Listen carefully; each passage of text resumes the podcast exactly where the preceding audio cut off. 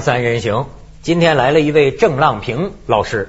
我跟你说，七七事变的时候，你听他聊，那家伙真是写中日战争史的啊。但是呢，我想问您，您在台湾住了多少年？四十五年，在现在在洛杉矶呢？十一年。好，那有一个角度了，这个你住了四十五年的一个地方，你现在回看台湾目前的状况，我不知道你作何感想。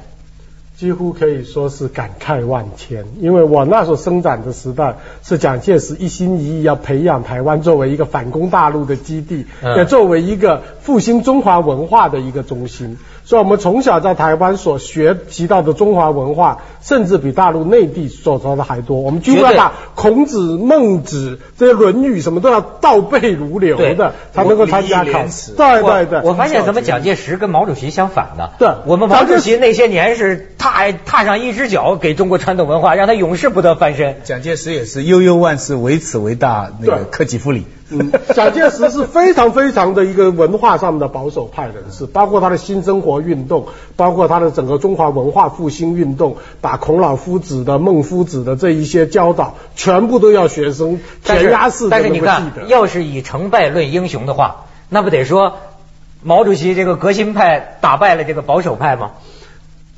目前来看，对，在场你发现有。当年所否定，对，所否定的很多中华文化，现在是不是中国到处都起来了？你发现中国大陆现在在教育上面也开始对于中国的文化核心价值，现在开始慢慢提倡。所以我有我爱瞎想啊，我说呀，假想毛主席地下知的话，他现在会不会说你们在搞复辟呢？当然了，而且他说我说的话都存在了。我就是说，这个你们要要翻案，你看这翻，我还在想，要是他在下面见到了周恩来，见到了邓小平，他会说什么？我都已经想象，没人拍剧本呐。这这这个，我当初早就跟你们说过了，这个人呢靠不住啊，对不对？永不翻案，开什么玩笑？这事儿不能再往下谈了。毛主席神力是很神威，司机都挂在车上，再说方着我们了。我们二车台湾。台湾这个马肖佩，嗯，呃，您估计怎么样？我估计并不乐观，因为它太机械化，就跟当年的连宋配一样。那么连宋配合起来就有票。那马肖佩也是这样子，马英九因为一直在心里面一直有这样子一个政治的原罪的阴影，认为自己是一个外省人、湖南子弟来竞选台湾的总统，总是觉得说有一点言名不正言不顺，所以一定要找一个省级平衡，才能够冲淡他在这方面的国国民党的对，而且这个老肖形象好嘛，说微笑老肖，平常不笑也像是在笑，是吧？对。但是马英九最近提出一句话，呃，我觉得挺敏感。呃，据说是他提的啊，我不知道看新闻上说说中华民国就是台湾，这个话有问题吗？这跟李登辉以前讲的是一样，一样，对不对？其实跟跟民进党现在说的是一样，也就是说，直接就把台独这个问题呢，用这种方式来做一个简单的转换。中华民国就是台湾了，所以我们维持中华民国的名号，这样就可以避免引起所谓四不一没有跟美国的国际社会这样子的一个冲突。可是，一方面又满足了台独方面的需要，你要台湾起来，现在我们就叫它的名字叫中华民国。但是这个提法，我党恐怕不能接受吧？对，这个美国方面的分析我也看了，他们说，假如马英九赢的话，他向绿派、向民众做出的承诺太多，让步太多了。所以他到时候他的主张，北京也未见得能认可，所以他会夹在中间。但是他们认为，不管怎么样，还是有个协商的余地，总比绿派上去。因为绿派上去呢，就积极于要彻底闹开。绿派是希望，绿派现在就好像什么绿。他们就好，他们跟美国的关系就像当初关东军跟日本本土的关系一样，他们最好在这里闹事儿，闹了事儿以后把你日本、把你美国拖进来，跟中国大陆来一个大的火拼，他基本上这样。那这是又是内地的人最不愿意看到的情况，打乱了整个中国好不容易得到的一个和平发展的一个环境。所以蓝派在在内地看来，蓝派不管怎么样总比绿派好。不过不过我现在好担心李登辉这个人。因为他们据说萧万长去，萧万长又要取李登辉的支持，对不对？已经协商了，而且李登辉现在正在玩两面牌，就是说马英九就解释就是说，他既然接见了萧万长，而且两人共谈怎么样子振兴台湾的经济，就代表李登辉已经对那个什么马萧配呃背书了。那这样子就把绿军急坏了，因为谢长廷他过去在跟陈水扁在矛盾的时候，背后就是靠李登辉在这边支持他。但但是李登辉这个人啊，我跟你讲，他老奸巨猾。他现在看上去好像支持你，但是他随时有可能稍微一翻，这个情势就会转换。我告诉你啊，那个红三军啊，起来大游行的时候，叫我困惑不解的就是李登辉跑出来支持。对，这很奇怪，对不对？李登辉是台独的后台，他为什么跑出来支持他们来反陈水扁呢？你现在回过头来看，你看他的计谋怎么？他们红三军反的是什么？反的是贪污吧？对，反的是好像是反的是陈水扁吧？嗯，可是陈水扁是一个死老虎，马上要下台了，对不对？嗯，这后面一张牌是马英九吧？嗯，你看马英九也有同样的问题吧？他们不会不知道吧？所以你红三军的人这些群众这是真被愚弄啊！他们反的那么起劲，最后得到一个什么效果呢？就是官要清啊，嗯，对不对？全台湾知道了，你再大的官你要清啊。好，陈水扁不清，对不对？就下了。可是倒过来以这个关耀清的一个靶子打过去，马英九马上中枪，以一个快要死的陈水扁来换一个蒸蒸日上的马英九，这不成？你看现在看看，这真是项庄舞剑，意在沛公啊！他现在支持萧万长，支持很厉害，直到选举前的很短的时间，他假如再一转的话，你看本来这个选票就差很少。对，我现在明白，怪不得上次做节目，他们谢启大还说说李登辉他就是个日本的忍者，埋伏在台湾。的日本特，你看他那长相，哎，就是好像，哎，确实是老奸巨猾。他以前讲讲那种国在的时候啊，据说他他很多年坐椅子只坐三分之一的。啊啊啊！是这样做出来的。这个人，可是现在自从两国论提出来以后，你看他没有一件事情不赢的，所有人都输。他，我仔细想想，李登辉只有一件事情没做成。就是啊，他应该申请死了以后进晋国神社。他哥帮他要申请呢，他跟他哥哥一起去呢。那么他这一生所有的事情愿望都达到了。一个一个一个忍忍者英雄，但是是日本，他就差一步了，他就差一步了。我不知道他现在还有很大影响力吗？为什么老消去？为什么你看他们还要去找他？他的影响力其实有限，可问题是因为蓝绿刚好就到了大家是。平的一个地步，你要不要忘记上一次二零零四年的总统大选，台湾胜负只差百分之零点零二，这么少的一个比例，两万多票。那么李登辉的台联党在上一次选举有百分之七的选票，现在再少也有百分之三。那么这百分之三的选票就成为蓝绿两军，谁要赢的话，谁就必须要争这个选票。那你想，整个台湾的局势最后要由最绿最绿的这一派的百分之三的人来决定，那这个民主岂不可悲？就是，哎呦，你要那我自己就对马英九一辈子不会玩权谋，到了现在这个关键时刻，居然去打出这样子一个走险懂，对。没有人知道说他怎么会去跟老李去做这样的。还有从战术上来讲，他提前宣布他的候选人的这个也不利，你越晚宣布越有利嘛。对不对？所以啊，马英九因为沉不住气，因为上面对他下指导棋的人太多，马英九其实心里面也是很窝囊。像他这样子已经成为蓝军的共主了，可基本上呢没有一件事情他能够自己做决定。他上面有中顾委，对，有中顾委在那边，每一大批的国民党的顾问，这样做也不对，那样子做也不对。所以人人都告诉他马英九你要这样，马英九你要那样。所以这年头啊，这个好孩子没法当，人长得太漂亮的不行，不行这帅哥应该去搞娱乐。对，但别说马英九，咱说说那个谁呀，陈幸妤啊。这个我发现郑老师啊，他这个一叶而知秋啊，我以为陈幸妤不是陈幸妤过去都是恨记者躲着的，现在这个。开声了，这一开声就是儿媳妇骂老公啊，不是儿媳妇骂公公啊，儿媳妇骂公公，这一字之差就交大的问题了，乱 爬回，而且她可不是交大，她是让她老公公去吃灰去，让她让她老公公去死，去自杀。我这不好了，我从四点我想到赵玉柱，我就恨死他了啦，自己做事自己不敢承担，那种人就自杀算了。我一点都没跟他见面。那个人不配跟我见面。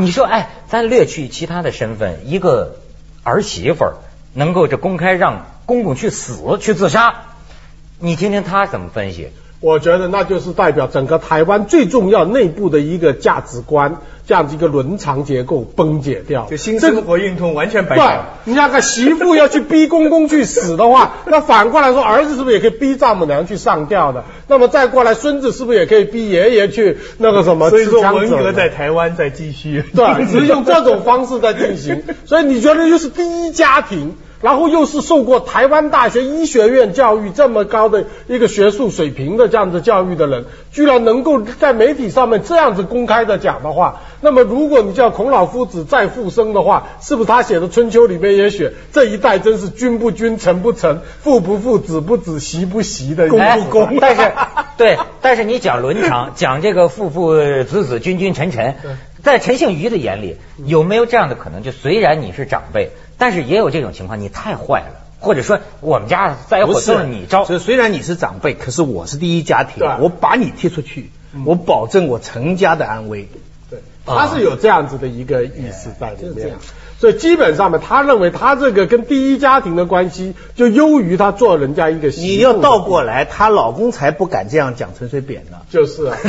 其实真正按照事理分析的话，我们反而觉得是陈家把赵家给拖进来。对，因为陈照理说起来，赵家在台湾，他的呃公公是一个地方小学的校长，这在台湾而言是整个地方乡下这社会上面最受大家尊重的小学校长。以前我们叫开明那大家多少人都是从这个校长手下面带出来的，那嗯他的地位有多高？事实上面是占有整个社会结构一个最重要。他的儿子教养出来是台大毕业的，你想想看他的学问功课有多好。然后就因为跟你们陈家结了亲，看到你们陈家基本上面把权力就是当做利益来交换，丈母娘每天就到处找各种的利益收购礼券对对对，所以他在旁边看了眼红，也觉得有机会，所以他也来参一脚。所以我们觉得说是一个纯洁的台湾大学的学生，以及一个真真正受地方敬重的一个地方学校的校长，一下子跟第一家庭一接触，立刻就被完全污染了，每这天与中央保持一致嘛。对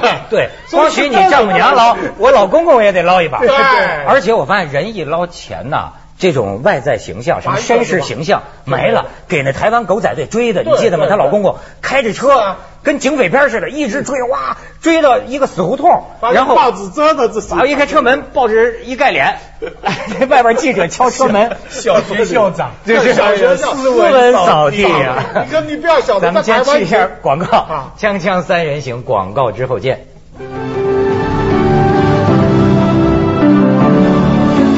有一位嘉宾就曾经说，说到这个，比如说现在在大陆不是那么爱恶搞嘛，对很多人恶搞。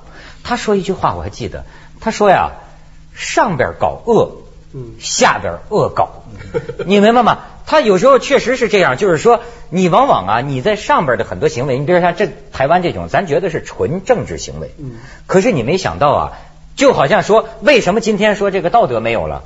人家就有人呃追根溯源呐、说这这个从建国以来，咱们这儿搞运动，搞的那个这个这个全是，比如说学生打老师啊，到今天学生跟老师之间就剩下利益关系，没有什么师生关系。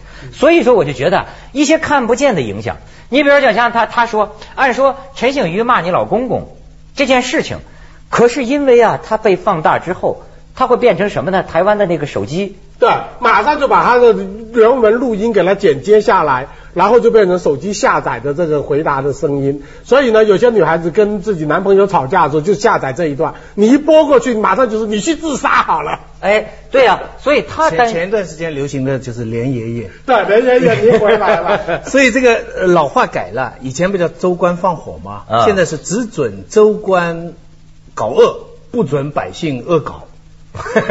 台湾是一个百无禁忌百的社会台湾好就好在对老百姓可以搞呃，州官可以搞恶，对。百姓可以恶搞。对啊，就可以把第一公主的那个什么讲话这些录音全部都撕进去，这样就变成大家吵架的时候，你就知道我对你不好了，你这个电话我就把你拨进来，就用这个大陆来来对付你。所以他说这个长此以往啊，你看他就会担心这个君不知君，臣不臣，父不父，子不子。但是徐老师，您觉得他这种观点是不是有点忒保守传统了？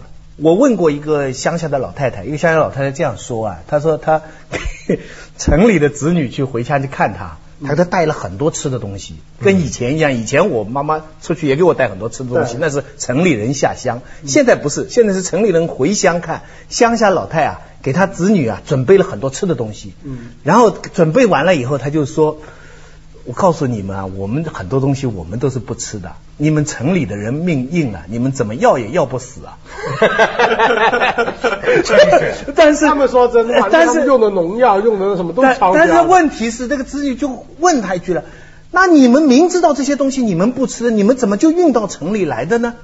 就问这个乡下人当然解释不清楚，但是你在替他想，他怎么就能这么做呢？他就说：那我不做怎么办？我怎么活下去啊？那这是他的嘴里讲的话，可是心里他可能还有更多的原则，有很多都不该做的事情，你们不是都照样做了吗？你们要收我什么钱？你们要要把我这个地改成什么路？你你们你们有问过我们吗？对不对？就是现在，我觉得你就说台湾伦常失序啊，我倒觉得这话可以用在我们大陆啊。嗯，就是你知道吗？我就觉得弗洛伊德 就是中国样板，杀父娶母啊。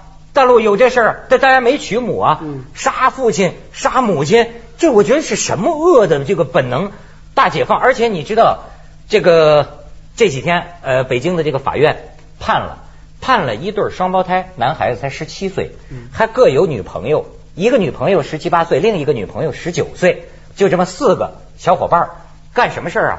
当街就拦着一个不认识的一个成年妇女，一个成年女性。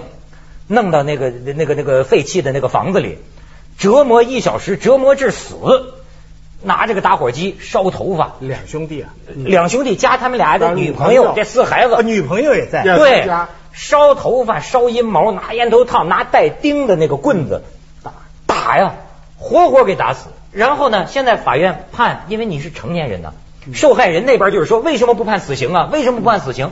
可你知道这小孩儿接受采访。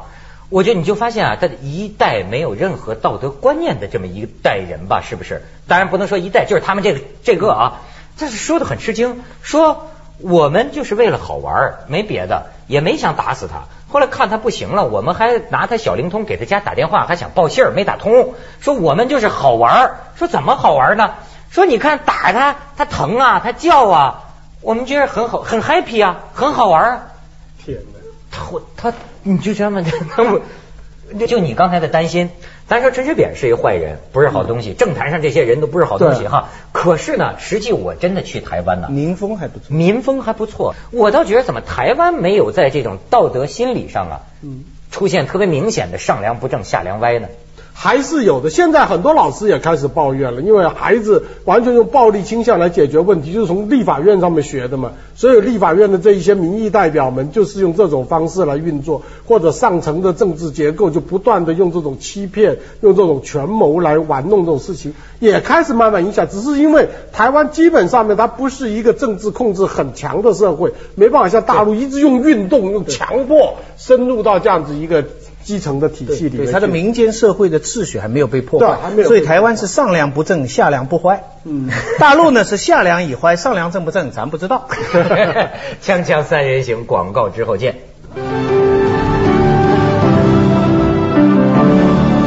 你跟人家打人的这个事情啊，其实其实我们也不用把古代的传统东西都美化到这样。其实那个时候礼义廉耻啊。我看过明代的刑法的展览，嗯，所以咱们老祖宗打人的方法也是非常厉害的，对不对？而且仔细回想，文革刚开始的时候，我们这些小孩儿上课，老师的头上涂浆糊，涂了我我第一次看到我们有同学把浆糊涂在一个老师的头发上。那个震惊是，其实是跟我后来看到这个希特勒的那个焚化炉一样的震动。我想怎么可以这样做？但是后来发现还可以继续啊，老师不反抗啊，还在求学生啊。然后接着就有人把图钉啊也弄上去了，把口水也吐上去了，这都是我们的同学。所以，所以有时候人性，我在想，我对人性的悲观就是说，人性要是没有一些制度的制约哈。人性有时候真的就像你刚才讲那几个小青年一样，看人家在叫啊，真的会有一种快感的，还是怎么样？没错，我跟你讲，有一次啊，我们聊起就是某些集权国家的那种独独裁者哈，说这个人怎么这么坏呀？哎呦，这在生活里要碰见这个人，真是坏透了的一个人。我说这个真是没人性啊！对，我就很记得旁边一个老师说，说你错了，这就是人性啊。人性，你以为人这就是人性？所以你刚才讲这种君君臣臣父父子子，说实在话，郑老师我也有疑惑。现在很多人说什么传统文化，可是中国几千年的历史都是说好教皇帝做好人。是吧？上边是好人，老百姓都会学习，皇帝是楷模。可是没几个皇帝做了好人。对，你讲这种仁义礼智信，儒家的这一套，兄弟之间、父亲之间，这个家庭里杀来杀去的，咱这不老老传统了嘛？对呀，你好像你这一套理想并没有成功啊。